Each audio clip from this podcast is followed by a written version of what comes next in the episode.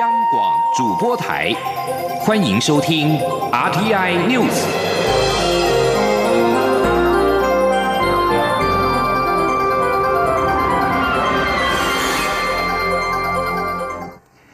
各位好，我是李自立，欢迎收听这一节央广主播台提供给您的 RTI News。共军两架歼十一战机在三月三十一号的上午。越过台湾海峡中线进入台湾西南面空域，我空军增派战机紧急升空拦截之后，才返回中线以西。对此，蔡英文总统今天表示，这不仅是对两岸现状的片面改变，更是对区域安全稳定的公然挑衅。他除了提出严重的抗议之外，也郑重的提醒北京当局，不要刻意挑衅，不要制造事端，不要试图破坏台海现状，并且强调我方的三个坚定。坚定的保护国家安全跟主权，坚定维护民主自由的生活方式，以及坚定的往壮大台湾的方向前进，不用怀疑我们国军捍卫台湾的能力跟决心。总统强调，他身为总统，会和各位战士一起奋斗到底，国土一寸不让。针对共军战机越过台湾海峡中线，陆委会主委陈明通今天接受专访时也表示，包括军机不断挑衅。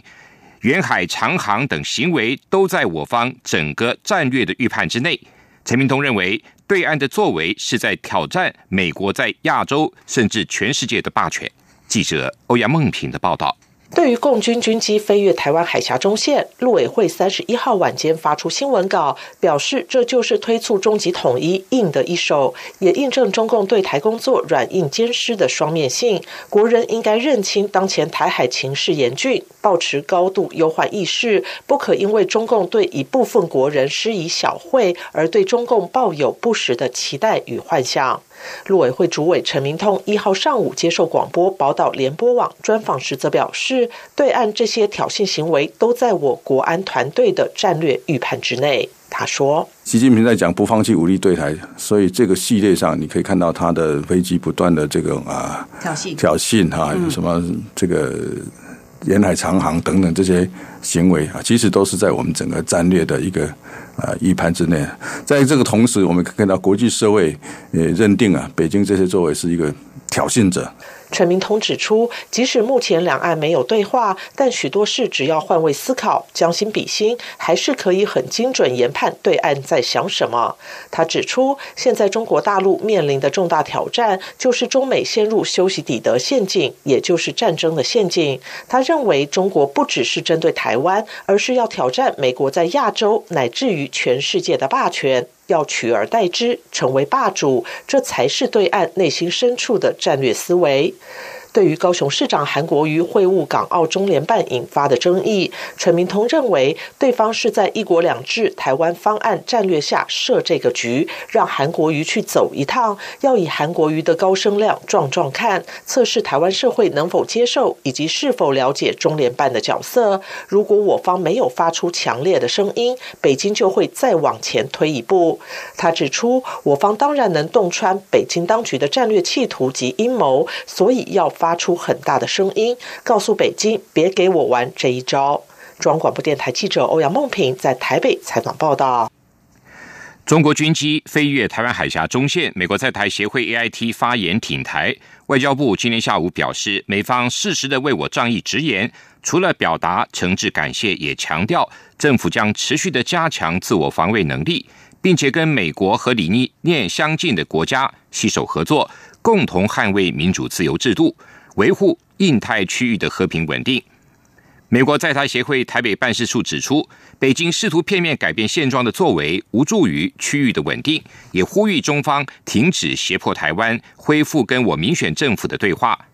美国在台协会也再次肯定台湾是可信赖的伙伴、民主的典范，是世界上的良善力量，并且重申美国敦促中国不得对台湾人民造成安全、社会跟经济适度上的危害。二零二零总统大选升温，统独议题也引发讨论。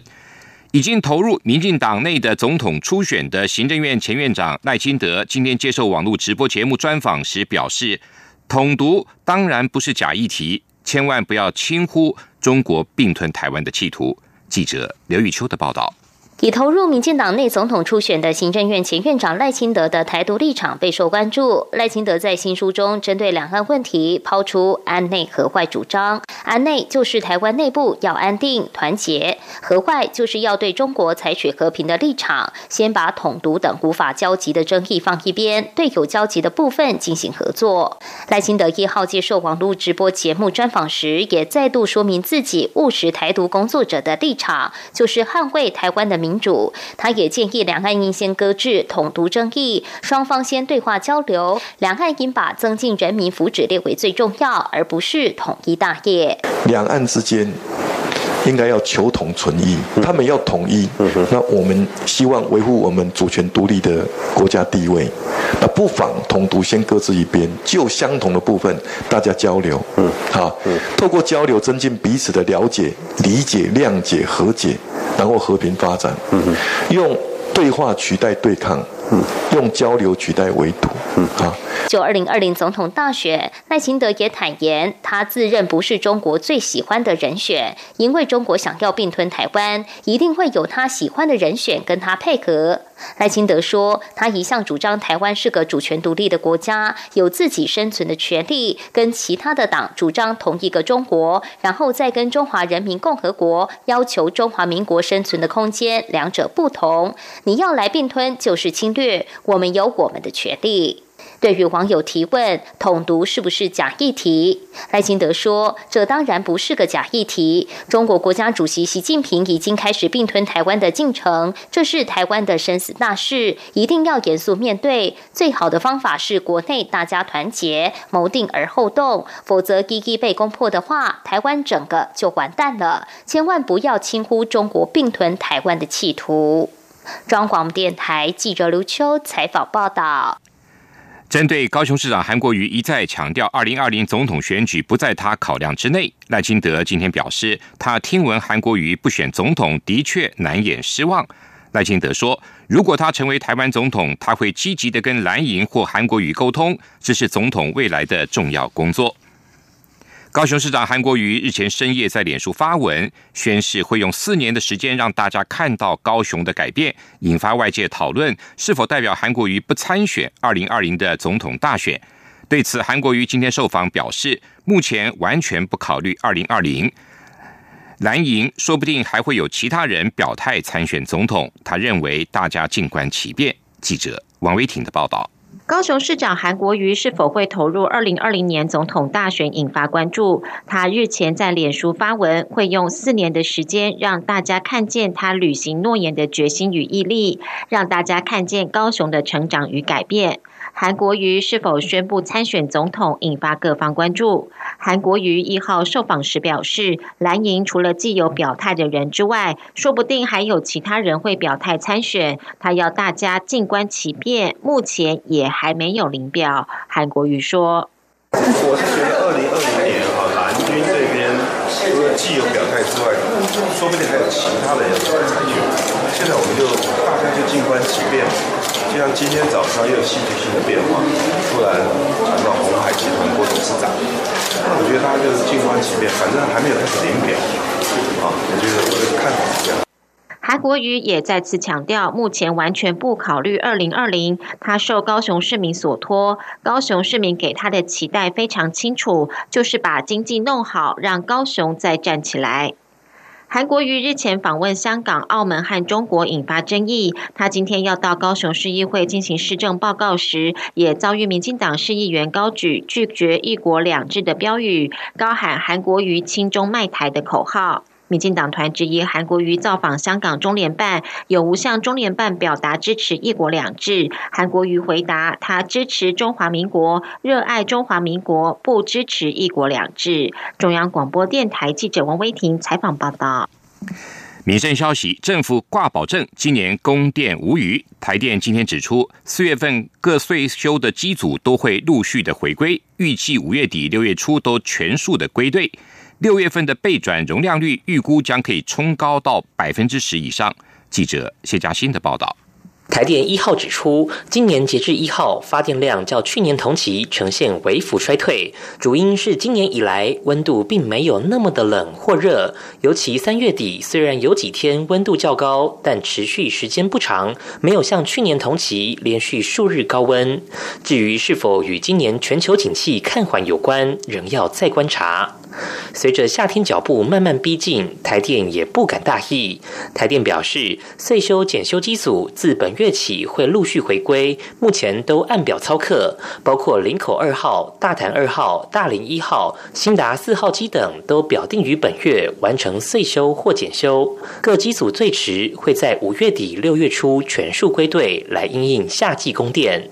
另一方面，台电今年也完成部分馈线工程，还有林口新三号机上线，今年供电情形将比去年来得好。台电中央调度间郑有才说。预估负载还是一个成长的。那我们今年有一些线路的一个完成扩线的一个工作，还有我们的林火三号机的新增的一个机组。那基本上这两项就比去年来的多了大概有一百五十万的一个供电的一个能力，就比去年来的多。那看起来会比去年，尤其是六月以后，供电能力大概会比去年来的更增加。根据台电官网预估，四五月备转容量率将落在百分之六。点二四到百分之六点七九之间，至于六月上旬，则会冲高至百分之十点零七。中央广播电台记者谢嘉欣采访报道。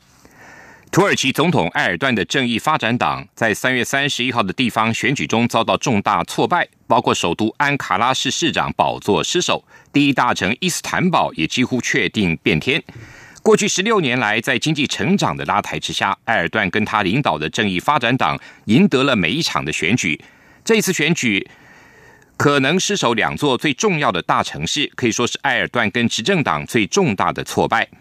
根据国营的安纳杜鲁新闻社引用初步的开票结果，在已经开出的百分之九十九的选票之后，角逐安卡拉市长的主要反对阵营共推的市长候选人。瓦雅许赢得了百分之五十点八九的选票，击败了正义发展党的候选人欧兹哈塞奇的百分之四十七点零六。至于土耳其第一大城伊斯坦堡，土耳其最高选举委员会主席古温在今天指出，主要反对派共和人民党候选人伊马莫鲁已经拿下了四百一十五万九千六百五十票，正义发展党候选人前总理尤迪伦获得了四百一十三万一千七百六十一票。伊马洛姆以两万八千票领先尤迪伦。古恩没有说明目前开票到什么程度。不过，埃尔段在今天稍早在安卡拉的演说中，显然已经承认伊斯坦堡的败选。日本皇太子德仁将在五月一号即位为新日皇。日本今天公布新年号为令和，而这也象征新时代的来临。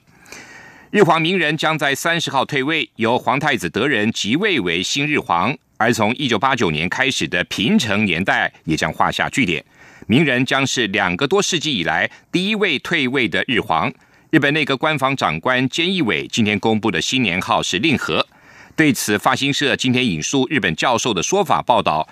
指新年号反映了日本首相安倍晋三宣扬民族自豪感的做法。安倍晋三今天在记者会上表示，令和两个字的寓意，人与人美好的心紧密的相吸。孕育文化，他接着说：“新年号强调了日本传统文化之美，以及人人都能实现梦想的未来，特别是年轻人。”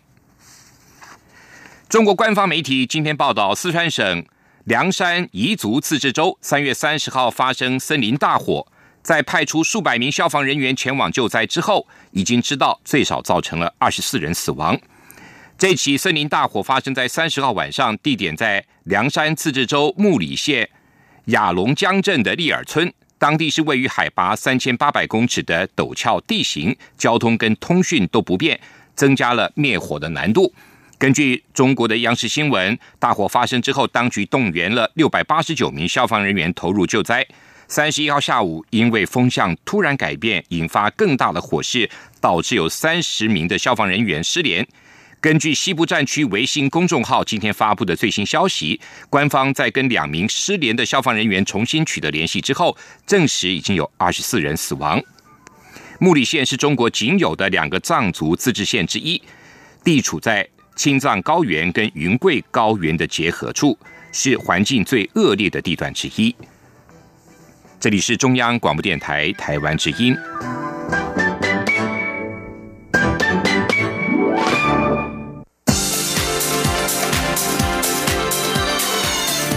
是中央广播电台台湾之音，欢迎继续收听新闻。欢迎继续收听新闻。有鉴于没收保证金不利于小党跟青年参政，亲民党立委陈怡杰今天提案修正选罢法，明定保证金发还与否取决于候选人在选举期间是否违法。对此，内政部长徐国勇今天表示，由于各选区的投票率不同，可以考虑依照各选区的投票人数定定发还保证金的门槛，这样也比较公平。记者刘品希的报道。立法院内政委员会一号排案审查《总统、副总统选举罢免法》与《公职人员选举罢免法》。亲民党立委陈一阶指出，现行《公职人员选举罢免法》规定，参选的公职人员必须缴交保证金，并以得票数决定保证金发还与否。这个规定形同变相惩罚落选者，严重影响小党与青年参政。因此，他提案修法，明定保证金发还与否，取决于候选人在。选举期间有无违反选罢法？对此，内政部长徐国勇答询时表示，选举极为耗费社会资源，由于各选区的投票率不同，他认为可以考虑以各选区的投票人数去计算保证金发还的门槛，这会比较公平。他说：“那起码用选举人总数嘛，对吧？嗯，那我们可以根根据是不是各个地区，然后用投票人数，哎，可能就因为每个地区的投票投票率不一样，嗯，对，啊，你那用投票人数去算一个门槛啊，可能就会。”会开公平。我刚刚应该是这样的，就说这是另外一个考虑的方式啦。此外，陈一杰指出，总统候选人的保证金为新台币一千五百万，村里长则为五万元。在去年九合一选举中，中选会共没收一千五百六十八位候选人的保证金，共有一亿四千多万保证金落入国库。对此，徐国勇表示，有人认为这个规定违宪，但大法官解释并未违宪。中选会代理主委陈朝建则说，有关保证金门槛要如何合理调整，中选会会参酌各国制度进一步演绎。央广记者刘聘熙在台北的采访报道。中华经济研究院今天公布了三月份制造业采购经理人指数 PMI 为百分之四十八点八，连续三个月上扬。而非制造业采购经理人指数 NMI 弹升了五点五个百分点，来到百分之五十三点三，转为扩张。中经院院长陈思宽指出，受访厂商认为市场的氛围有好转的现象，但是还没有到需求很畅旺的程度，大致上是呈现保守持平。记者杨文军的报道。中经院一号公布三月台湾制造业采购经理人指数 PMI 已连续五个月呈现紧缩，但指数续扬零点五个百分点至百分之四十八点八。非制造业经理人指数 NMI 则中断连续两个月的紧缩，指数回升五点五个百分点，来到百分之五十三点三。中经院院长陈思宽指出，从厂商对未来半年展望指数来观察，制造业已转为扩张，且大幅攀。升升九点二个百分点，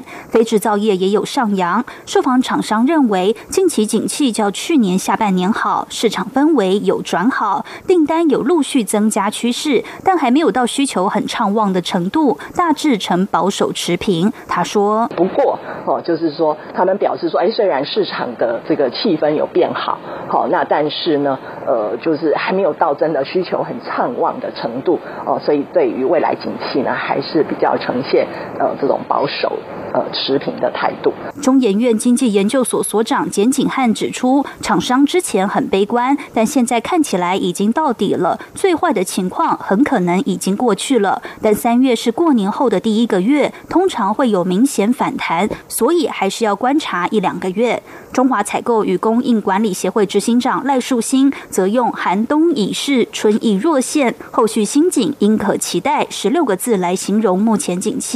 至于美中贸易战将达成共识，中方将扩大对美方的采购，这是否会冲击台湾厂商？赖淑欣认为，台湾在全球供应链占举足轻重的地位，若扩大采购对台湾厂商是好事。简景汉也说，那些扩大采购的项目都不是台湾强项，所以不会影响台湾厂商。不过，陈思宽认为，人无远虑，必有近忧。尽管对台商没有太大影响，但中方若扩大对美方采购，就会减少对其他国家采购数量，可能是欧洲，可能是其他国家，也会产生其他负面影响，是要留意观察的地方。中央广播电台记者杨文君台北采访报道。有全球版的“肥咖条款”之称的共同申报准则上路，再加上美中贸易战。吸引了海外资金汇回台湾的需求。财政部长苏建荣今天在立法院财政委员会证实，海外资金汇回专法的草案会在清明节连假之前送行政院审查。根据财政部所研拟的海外资金汇回专法草案，第一年汇回优惠课税百分之八，第二年百分之十，投资到特定产业税率再优惠砍半为百分之四到百分之五。至于何谓特定产业？财政部在专法上没有明定，而是留待经济部在子法中规定。对于立委忧心资金回台税率太低，恐怕会沦为炒地皮的元凶。苏建荣则表示，海外资金汇回，财政部在专法中都设有限定，必须在两年内完成投资计划才能享有租税优惠。财政部不会允许资金炒作房地产。苏建荣也表示，专法有三个原则，第一个就是要符合国际洗钱防治规范。第二就是必须要有助于台湾国内产业的发展跟就业，再来就是要考量租税公平的问题。财政部会在清明年假前报行政院审查。在劳动部部长许明春的见证之下，劳动部职业安全卫生署跟台湾区水泥工业同业工会今天签约，缔结为安全伙伴关系，双方承诺将全面提升水泥工业。跟预办工业职业安全的卫生自主管理能力。记者杨文军的报道。劳动部指出，水泥相关产业链在制造过程使用大量重型机具设备，且维修作业频繁，劳工稍有不慎，极易发生职业危害。此外，水泥相关产业的承揽商及临时性维修作业相当多，也衍生不易管制的问题和隐忧，属于高风险产业。在劳动部许明春部长的见证下，劳动部职业安全卫生署和台湾区水泥工业同业工会一号签约第。结为安全伙伴关系，并邀请各大水泥制造厂的高阶主管管理，双方承诺将全面提升水泥工业及预办工业职业安全卫生自主管理能力，建立水泥产业职业安全卫生文化。许明春说：“虽然刚好选在今天愚人节签署，好，但是这件事情绝对不愚人哈，啊，这件代志绝对袂讲稀烂哈。”而且安全也绝对不能妥协了哈，所以接下来我们有两年的一个合作哈，那我们希望透过这个标杆学习啊，哈，还有这个临场辅导的多元辅导方式，那么将公安的意识内化，整个深耕到企业的各个阶层里面。另外，现场水泥业者也提出应降低外劳就业安定费的诉求。许明春回应表示，引进外籍劳工多少会影响台湾就业市场，就业安定基金主要是用于扶植台湾产业。至于业者也提出基本工资上涨都是加惠外劳，应与本劳薪资脱钩。许明春也指出，台湾有一百八十万名劳工是领基本工资，产业外劳人数目前约四十五万，代表台湾还是有很大一部分的民众有。受贿。中央广播电台记者杨文君台北采访报道：家中堆积如山的旧书要如何处理呢？塔翠，也就是独册生活网络书店，即日起携手了七家社福单位，发起了二手书义卖换金挺公益的行动，号召各界透过网络平台义卖家中的旧书，让爱心汇聚成塔，帮助需要帮助的小朋友。记者江昭伦的报道。独册网络书店过去几年陆续结合不同公益单位办理二手书义卖活动。二零一五年开始定期在线接受二手书义卖，并将义卖所得捐赠给社福团体。至今已经有四十个公益单位接受二手书义卖捐赠。以二零一八年为例，一整年就售出一万两千本二手书，累计参与义卖的卖家人数将近九千人，金额超过三百万，全数挹注公益。今年四月，独特生活再度发起“他策公益月”手牵手爱孩子篇行动，邀请包括中华安德烈慈善协会、罗惠夫卢颜基金会、中义社会福利事业基金会等七个社福团体共同合作，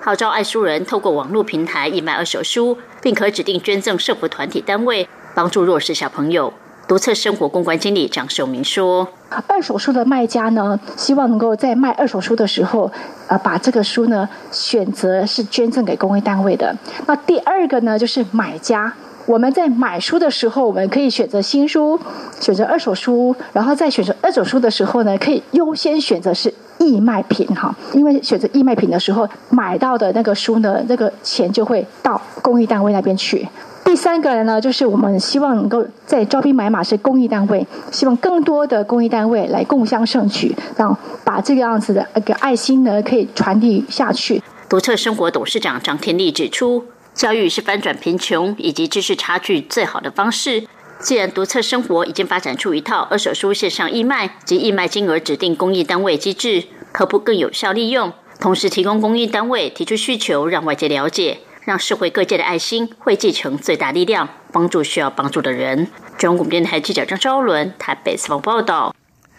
滑手机是大多数民众目前的日常生活中医，而国家卫生研究团队呢，今天公布了一项以手机城市来观测作息足迹的研究结果，每天增加一个小时的手机使用时间，入睡时间就会延后四点九分钟，并减少五点五分钟的睡眠时间。睡前用手机影响力最大，可能会导致晚睡早起、睡眠减少跟作息紊乱。国家卫生研究院群体健康科学研究所医师林玉轩今天表示，手机是强的直射光源，会影响松果体跟褪黑激素的分泌，对睡眠周期会有很大的影响。全天手机的使用都会影响，但是睡前使用时间虽然占比少，影响力却更大。因此，睡前一个小时应该避免划手机。林宇轩还表示，已经有许多研究证实，睡眠周期延后对健康造成的危害，包括了精神疾病复发、代谢性疾病、心血管疾病、糖尿病、高血压，还有中风，也跟癌症、跟乳癌或射护腺癌有关。继续进行今天的前进新南向，前进新南向。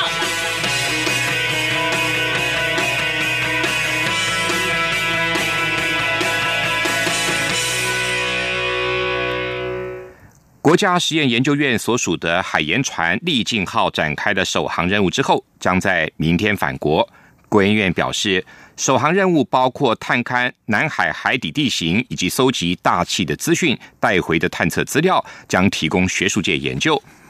力进研究船二零一八年五月正式启用，并在今年三月九号正式执行为期二十五天的科学首航任务。国研院今天指出。由国研院海洋中心、中央大学跟台湾大学组成的首航科研团队，任务包括了进一步了解南海海盆的形成、演化跟可能造成的天然灾害，希望透过历境研究船的首航，增加台湾跟南海周边国家合作调查南海的机会，共同开发南海的可能性。国研院还指出，研究团队利用历境研究船所搭载的。长支巨多频道反射侦测系统对南海海盆进行了地震观测调查的作业，并且探测海底的地质结构。国研院进一步的说明，从搜集的政策资料中，就可以判读海洋地壳停止扩张的中洋脊、大规模海底山崩塌堆积物，还有熔岩流等地质构造的资讯。国研院更表示，除了探勘南海地质结构。科研团队也进行了气象无线电探空仪的观测作业，并以抛弃式室温探测仪来量测海里不同深度的温度，取得海洋上层温度的剖面，进一步的了解大气资讯。配合政府推动西南向政策，为吸引东南亚国家加速器跟新创公司来台，并且协助台湾智慧新创相关的服务方案的输出。